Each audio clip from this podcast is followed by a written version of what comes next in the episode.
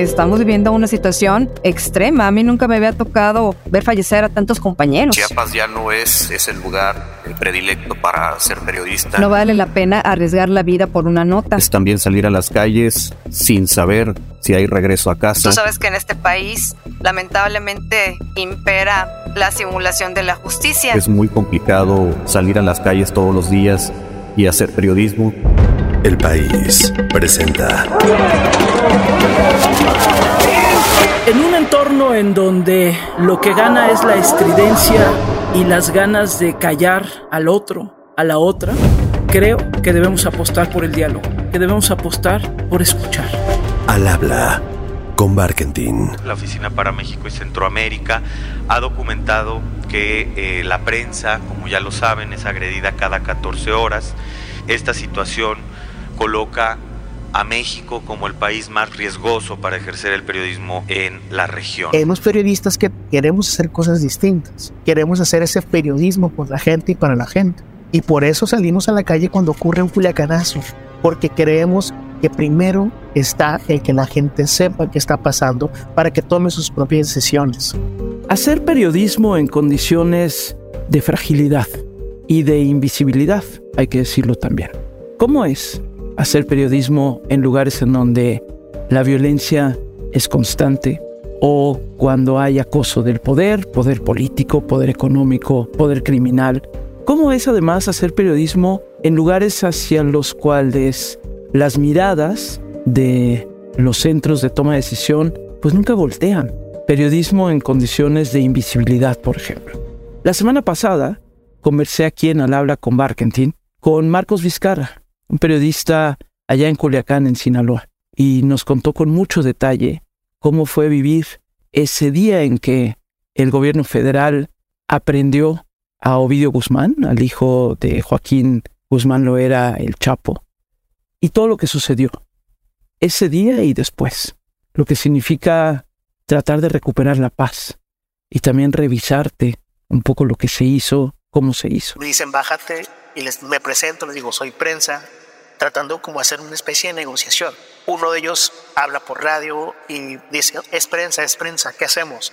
Y la respuesta es chinguense. Y esta semana me voy a la frontera sur con Eduardo Torres, conocido como Cheche, un periodista corresponsal de varios medios que lleva trabajando muchos años haciendo periodismo ahí, en su Chiapas, cruzando también a Guatemala, en fin, ya lo escuchará una persona que ha acompañado caravanas migrantes, que ha hecho de todo y que es un periodista de tiempo completo. Y me voy también a Jalisco con Gloria Reza, una periodista corresponsal de la revista Proceso, entre otros medios, y que ha sufrido el acoso político, el acoso empresarial, que le ha quitado la tranquilidad y el sueño. Así que, para seguir visibilizando el trabajo de los colegas en diferentes lugares del país, esta semana en Al Habla con Barkentin.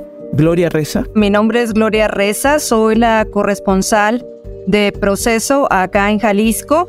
Tengo una trayectoria ya de 25 años. Yo inicié en radio, estuve en una estación aquí local y estoy en la corresponsalía de proceso desde el 2004 y pues me toca investigar de diferentes temas, desde seguridad, salud, los municipios, gobierno del estado. Ahora sí que le entramos a todos los temas. Y Eduardo Cheche Torres. Soy Eduardo Torres, Cheche, como me conocen.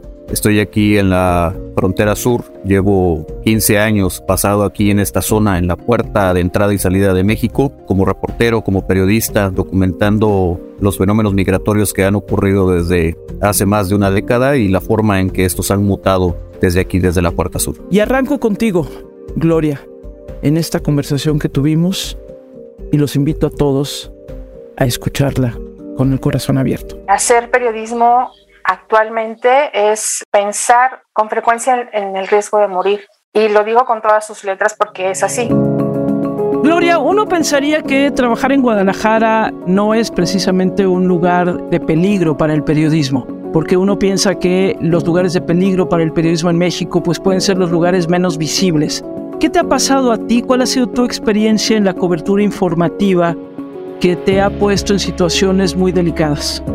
Mira, a mí me ha tocado vivir situaciones muy complicadas. La primera fue en el 2007.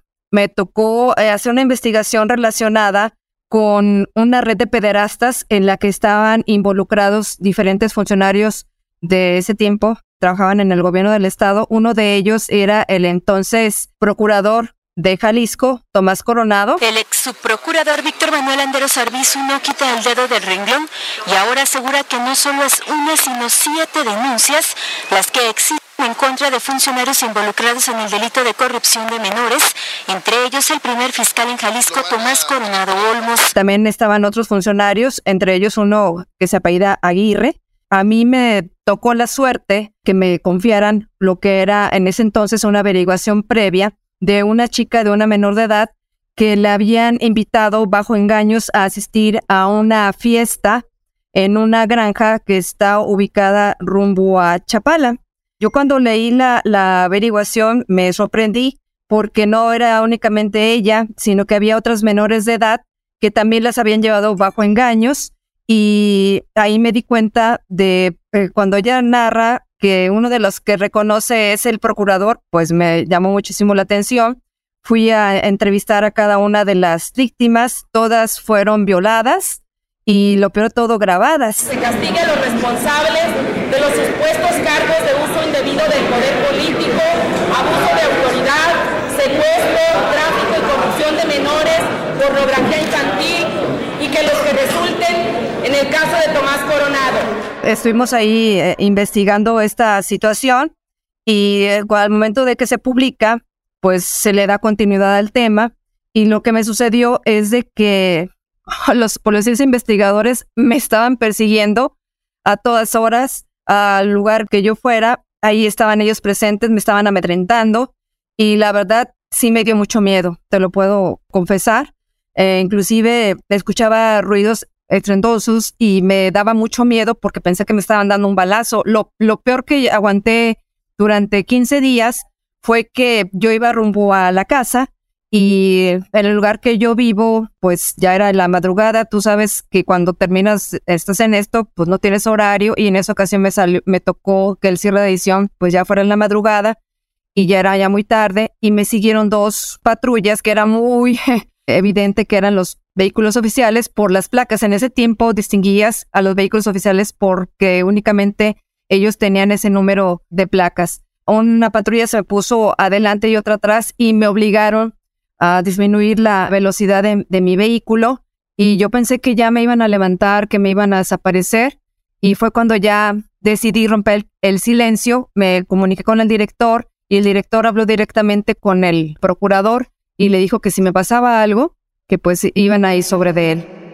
Y ya, pues últimamente, lo que fue previo a la elección, me tocó también el caso de, una amenaza directísima por parte de la mamá del entonces candidato, hoy alcalde de Guadalajara, Pablo Lemus. Yo critiqué en redes sociales la actuación por parte de los guardaespaldas de Pablo Lemus, que golpearon a un señor que traía unos niños, unos gemelitos, y las guardaespaldas del entonces candidato golpearon al señor delante de sus hijos, inclusive jalaron a los menores y yo, yo hice una nota de eso y aparte en redes sociales pues di mi opinión sobre el tema y la, la mamá de Pablo Lemus le molestó que yo criticara a su hijo y en ese tiempo recuerdo que era para el día del niño, el 30 de abril, y yo le, le contesté a la señora, tan grandote su hijo y sale a, defenderlo su mamá. No, pues la señora pues se alebrestó y me empezó a amenazar de muerte, me amenazó de muerte. La señora me dijo que yo era una chaira, y que iba a mandar a los guardaespaldas de su, de su hijo a matarme. La señora madre del candidato le escribió, entre otras cosas, te gustaría que te mandara a ti, a los policías y al equipo de campaña de mi hijo. Llamo y lo pido. O sea, en un abrir y cerrar de ojos, la amenaza a Gloria Reza. Pues tú sabes, en esto, pues hay gente que te amenaza, que te dice cosas, y yo no hice caso. Sin embargo, lo que me preocupó fue que había un carro de Movimiento Ciudadano que se estacionó afuera de la casa de mi mamá. Eso yo ya lo tomé pues como una amenaza, una, diciendo pues ya sabemos dónde vives y fue que decidí denunciar al alcalde. Sin embargo, pues hasta la fecha no ha habido ningún avance y, eh, me queda claro que no lo va a haber, porque pues tú sabes que en este país lamentablemente impera la simulación de la justicia.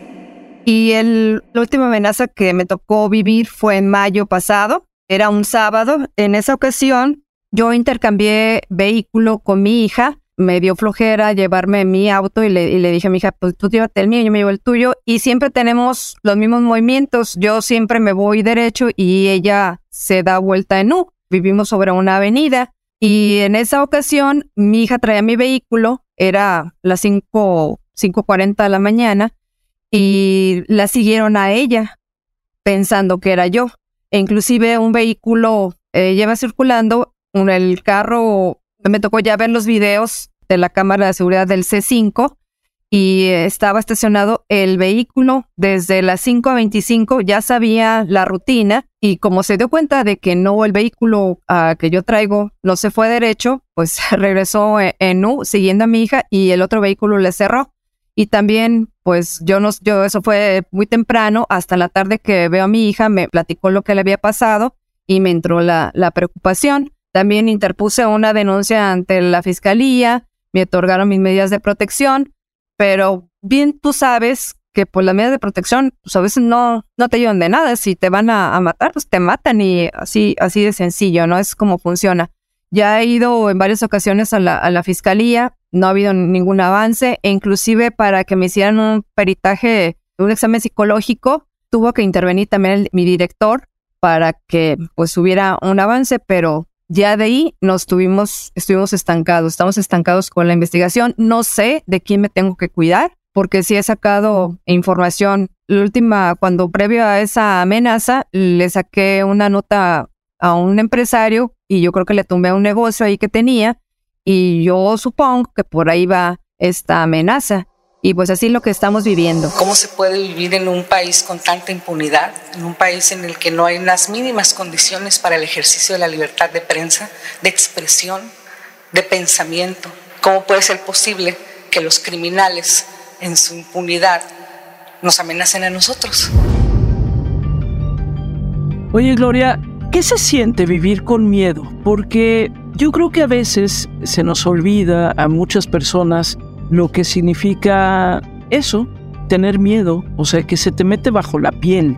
Si el miedo no es una cosa que tú puedes en la noche desconectar y decir ya sucedió, el miedo está ahí, se te tatúa un poquito.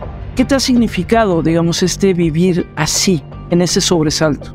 Pues ahora sí que estoy tomando los consejos que tengo amigos policías y ya tengo mi rutina de que tengo que voltear a todos lados antes de subirme a, mi vehículo debo de cuidar que nadie me esté persiguiendo y no debo de tomar las mismas rutas para pues ahora sí que trasladarme. Es lo que estoy haciendo. Procuro no contestar llamadas de teléfonos que no conozco. Una vez que me escriben, pues ya les contesto. Lo que también me preocupa mucho, que pues se vayan también contra mi familia, en este caso pues, contra mi mamá y contra mi hija, que ellas no escriben, es lo que yo he dicho a través de redes sociales que si tienen algo en contra, pues que se vayan directamente conmigo, que no se metan con mi familia, porque al final de cuentas ellas son totalmente ajenas a lo que yo hago y sí es un, un poco complicado porque me daba miedo, me daba miedo salir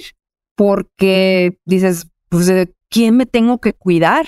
Sin embargo, no puede uno estar viviendo con miedo, debes de pues salir adelante y, apoyarte en la gente que te ofrezca la ayuda, en especial de los contactos mis amigos que son policías. Me dicen a la hora que tú quieras, ahí estamos a la orden para lo que, lo que se ofrezca y pues afortunadamente hasta el momento no se me ha ofrecido nada.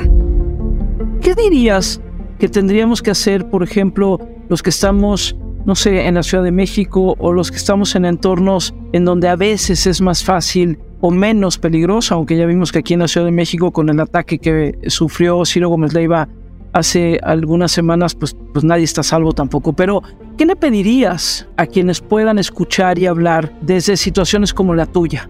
Fíjate que hay algo que se me quedó muy, muy grabado, me lo han mencionado varias personas, compañeros, que me dicen que hay ocasiones en que uno debe de medir los riesgos.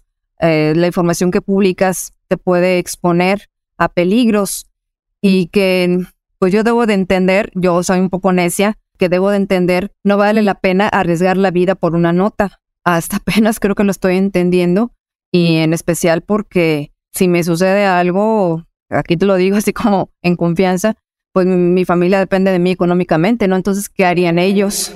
Eso es también lo que, lo que me preocupa, ¿no?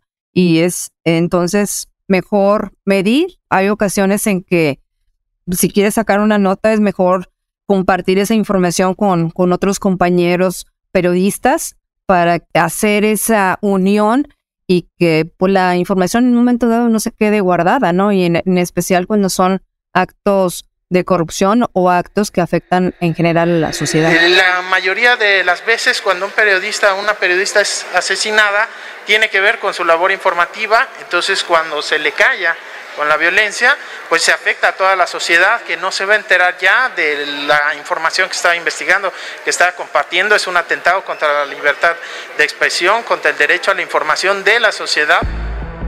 ¿Crees que tendría que haber como más solidaridad de gremio o deberíamos de trabajar más en redes para protegernos más? Sí, es muy necesario porque la unión hace la fuerza. Y ahora pues son otros tiempos, ¿no? Ya está bien, hay que tener las exclusivas, pero también hay que medir hasta qué grado puedes tener esa información para ti. Y el, trabajo en equipo en estos momentos es muy necesario porque pues ya ve todos los compañeros que lamentablemente han perdido la vida, ¿no? Estamos viviendo una situación extrema. A mí nunca me había tocado ver fallecer a tantos compañeros. La venta de ese predio la hizo el señor Alfonso Petersen y su ayuntamiento. Lo digo también para que su hermano, que hoy escribía artículos, lo recuerde, porque su hermano es de los gatilleros que tiene ese grupo para escribir cosas en contra de nosotros. Lo más que ahora ya, pues hasta de su hermano, este, se quiere olvidar. Se lo recuerdo para que no se lo olvide. Más allá del exabrupto, estaba claramente enojado por el artículo que yo escribí, usar un eh, adjetivo que tiene que ver con el crimen organizado, es decir, alguien que mata y dispara a sueldo, digamos, es lo que entendemos por un gatillero, ¿no? Alguien que por dinero es capaz de matar a cualquiera, me parece que eh, evidentemente sí no solo es exagerado, sino que pone a nivel de mafia al periodismo. Y eso es un poco lo que ha intentado hacer el gobernador, digamos, todo ese tiempo. Gracias, gracias Gloria, en verdad, por tu testimonio, por tu narración, por lo que nos acabas de compartir. Y ahora vámonos al sur de México, a la frontera sur de nuestro país, a Chiapas. Y ahí conversé con Eduardo Cheche Torres. Eduardo, ¿cómo es hacer periodismo en la frontera sur de nuestro país, en Chiapas, con mucha frecuencia cruzas también hacia Guatemala, por ejemplo? También has acompañado algunas caravanas migrantes y has subido un poco también hacia los estados vecinos. ¿Cómo es hacer periodismo en esta frontera sur de México? Es ser invisible, Gaby, es disparar únicamente con una cámara que es el aliado en esta labor que se hace aquí en la frontera sur. Es también salir a las calles sin saber si hay regreso a casa. Tal vez pueda sonar muy crudo, o muy maximizada la situación, pero es una realidad que se vive aquí en la frontera sur. Chiapas ya no es ese lugar eh, predilecto para ser periodista, ya no es solamente esa naturaleza vasta que teníamos hace años, ahora ya es más complicado, ya entre esos arbustos, entre esa naturaleza, ya podemos encontrar enemigos que nos pueden prohibir regresar a casa, como lo he dicho al inicio de esta conversación. Lo que queremos, el gremio periodístico, las y los periodistas de Chiapas, es que la Fiscalía ya no sea omisa, que la Fiscalía no detenga la investigación. Eduardo, en fechas recientes incluso ha sufrido incluso amenazas, ¿no? Sí, ha sido una constante durante mi carrera como periodista, como reportero. Inicialmente eran encuentros desafortunados con las autoridades federales, con miembros del ejército, con fuerzas policiales Ahora ya se ha tornado muy distinto esto que estoy diciendo. Ya es encontrarse en la calle con personas que están disgustadas por alguna u otra publicación, que lanzan amenazas, que llegan a tocar a la puerta de casa para advertir que si seguimos en esa misma línea, las cosas pueden salir muy mal. Es lo que comento, ya las calles aquí en Chiapas ya no son solamente calurosas, sino también son inseguras en la labor periodística. Cruzar a Centroamérica también se vuelve pues un vía crucis para cualquier persona y más para el periodista que está intentando documentar o hacer algo desde el ámbito reporteril porque siempre están esas amenazas constantes y siempre está esa parte del periodista de, de querer ser valiente, aunque a muchas veces esto cueste la vida para, para muchos. O sea, tú ves la situación alrededor y has tenido que ir a enterrar colegas, has tenido que ver a, a otros compañeros partir, a otras entidades o salir del país, pero cuando te toca a ti realmente entras en pánico, no sabes qué hacer. Eduardo, de las cosas que pasan en Chiapas ahora, porque posiblemente muchas personas que nos escuchan dirán que, pues no sé, Chiapas les parece que es como el lugar turístico que está en la mente de muchos, es este estado sin lugar a dudas hermoso, donde además hay ruinas arqueológicas, edificios de otros tiempos que son también muy importantes. Pero ¿qué es Chiapas? O sea, por ejemplo, háblanos un poco del tema migratorio, o sea, cómo se ha transformado Chiapas en los últimos años precisamente por el tema migratorio, Cheche. Chiapas está, por una parte, dolarizado. Ya la economía local de muchas ciudades de aquí de la entidad se han volcado hacia el dólar. Ya muchas cosas se cobran en dólares, principalmente las rentas, las rentas que ahora son ocupadas por migrantes de distintas nacionalidades, cubanos, centroamericanos, sudamericanos. Esa parte ha complicado un poco la economía local también, porque nos estamos convirtiendo en países como El Salvador, que el dólar predomina, en países como Haití, donde también predomina el dólar, en países como Cuba, donde el dólar también poco a poco comienza a entrar a esta isla. Chiapas está pasando por un trámite similar.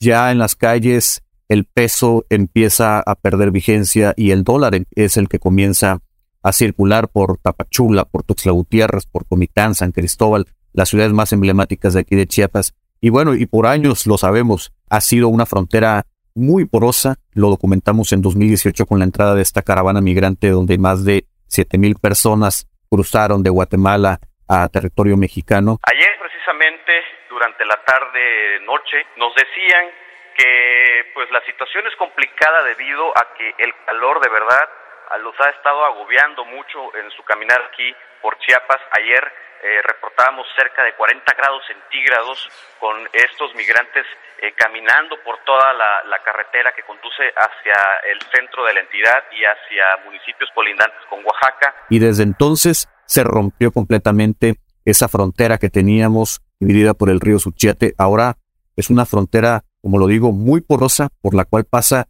de todo. Bueno, a tal grado que han pasado hasta coches a través del río Suchiate, han pasado cosas que uno nunca pudiera imaginarse que van a cruzar y por supuesto que es también cruce diario de cientos de miles de migrantes que están buscando llegar a territorio mexicano y después desplazarse hacia la frontera Pues yo vengo de mi país por la pobreza, por la miseria, por la delincuencia. Mi marido me lo mataron enfrente de mí, quedé embarazada, tengo cinco hijos, soy madre soltera, no hay empleo. Yo que soy una mujer ya de treinta y pico de años, ya no hay empleo para mí, es la discriminación. Entonces queremos darle una mejor vida a nuestros hijos. Eso pues, por eso emigro y en, ojalá Dios quiera, ¿verdad? Que nos vaya bien en esta marcha. ¿Y cómo se vive también en las ciudades, Cheche? Contigo lo hemos platicado en diferentes ocasiones, los albergues desbordados en muchas ocasiones, el trato incluso este que se les ha dado a muchos migrantes. Tú hace poco fuiste reconocido precisamente por unas fotografías también de migrantes que estaban pues eh, encerrados, hay que decirlo tal cual, en algunos albergues. Y esto también cómo va transformado pues la vida urbana y la vida cotidiana, ¿no? Hay un gesto de xenofobia muy fuerte entre la población mexicana aquí en el sur de México hacia la comunidad migrante. Y es un gesto de xenofobia que pudiera tener justificación por las condiciones en que estos miles de inmigrantes están. A mí me ha tocado platicar con muchos papás, con muchas mamás que han tenido incluso que robar para poder darle leche, para poder darle un pan, para poder darle una botella de agua a sus hijos y es que Gaby vienen en condiciones verdaderamente adversas, vienen en condiciones que uno se pone en el lugar de estas personas y piensa notoriamente, si yo estuviera en esta situación, creo que yo hubiera muerto desde el principio que inició esta estadía. Bueno, hay migrantes que han cruzado el Darién y que han llegado aquí y documentan en su trayectoria muertes, muestran fotografías de cadáveres en la selva del Darién que pues documentaron con sus teléfonos celulares y llegan a México con esa parte ya deshumanizada, ya no esperan lo peor porque ya vivieron lo peor y se topan aquí en México con otra realidad tan cruda como la que vivieron cuando cruzan esta selva, que es precisamente el desinterés de las autoridades, la deshumanización de las autoridades también, e incluso de la misma sociedad que está aquí en la frontera. Sí, ya estamos aquí, tío. Es un camino bien caos. ¿Cómo te fue en el camino? ¿Todo bien? Todo bien, sí, algo duro, pero aquí estamos. Y eso es el tema migrante, y aunque no está separado, pero también hemos visto, Cheche, en fechas recientes como la criminalidad organizada en el caso de Chiapas no solamente está presente y actúa, sino también hemos visto conflictos importantes y situaciones francamente pues de violencia expresa, Cheche. Sí, es justamente de esa mutación de la que hablo de este estado. Hace algunos años jugaban con la palabra Chiapas y al final le cambiaban la S por la Z para hacer este enunciado de paz en este, en este estado. Eso ya no, ya no se vive aquí en Chiapas. Ya es una entidad insegura, como lo he dicho anteriormente. Ir de un lugar a otro por carreteras ya puede ser complicado. Ocupa esta entidad el primer lugar a nivel nacional el número de desplazados, de gente que con mucho esfuerzo construyó su casa, su hogar y son desplazados por conflictos agrarios que hay desde hace décadas, que no son recientes. Y todo esto también se vierte en un cóctel bastante turbio que hay también con criminales, que hay con la delincuencia organizada, que hay con el fenómeno migratorio que también está inmiscuido. No se puede separar una cosa de otra, Gaby. Los desplazados, el crimen organizado, la migración van de la mano siempre juntos en este cóctel turbio del que hablo, porque se han vuelto los migrantes la moneda de cambio y los desplazados también se han vuelto una moneda de cambio para las autoridades incluso y para la misma sociedad que pues está también viendo esta mutación de la que estamos hablando y viendo cómo cada vez más esta entidad se descompone y esta frontera sur se descompone también.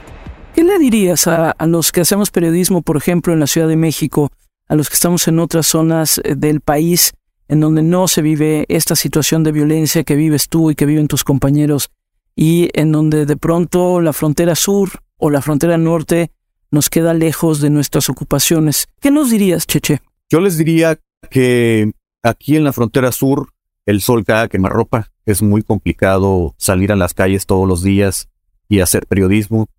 También les diría que como está la situación actualmente en los ataques a periodistas, aquí en Chiapas realmente sí se está desprotegido. Como lo cité al principio de esta intervención, solo tenemos un arma para disparar y es una cámara fotográfica. Se dispara muy sabroso aquí en la frontera sur porque hay muchas cosas que documentar, pero también se corre ese riesgo de, como lo dije, no regresar a casa. La frontera sur es bellísima en cuanto a material periodístico hay. Muchos colegas han estado aquí, se han ido impresionados con lo que no conocían de esta frontera sur, con lo que muchas veces en medios de comunicación no sale, con los temas que hay por explotar para llevar investigaciones a cabo y por supuesto por toda la desazón social que se está viviendo aquí en el sur de Chiapas con estos temas que ya he comentado y principalmente con el fenómeno migratorio que cada día evoluciona más y va mutando. Chiapas exigimos que se ponga un alto a la ola de asesinatos. Ya basta de asesinato a periodistas. Periodistas deseamos seguridad. No más muertes, no callaremos la verdad. Tres voces he tenido en este y el episodio anterior del Habla con Barkentin. Tres voces de periodistas que trabajan, como ya les decía, en condiciones de muchísima fragilidad, de mucha invisibilidad también, condiciones muy diferentes. Claro que no es lo mismo hacer periodismo en Jalisco, en Guadalajara, que hacerlo, por ejemplo, en Sinaloa, en Culiacán o hacerlo en Chiapas, incluso en Guatemala. No, no es lo mismo. Pero al final son eso, condiciones de fragilidad importantes que debemos tener en cuenta. Yo me quedo con varias reflexiones de estas tres conversaciones. Uno, que leamos y que escuchemos y veamos el trabajo que hacen los periodistas y las periodistas en todas partes.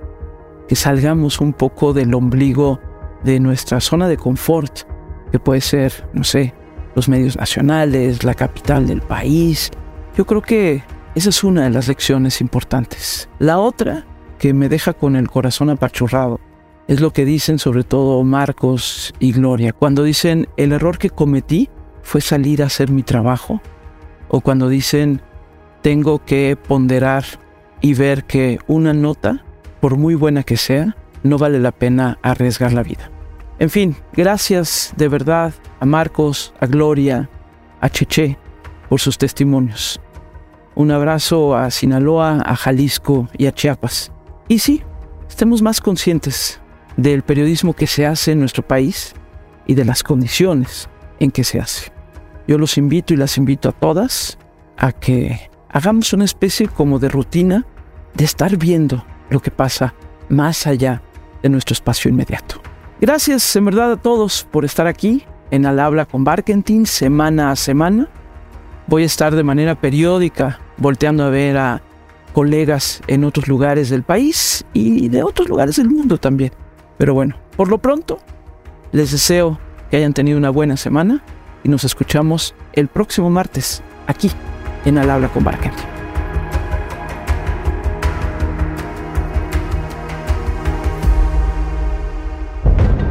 Al habla con Barkentin. No te pierdas un episodio nuevo cada martes en tu plataforma de podcast favorita. El País.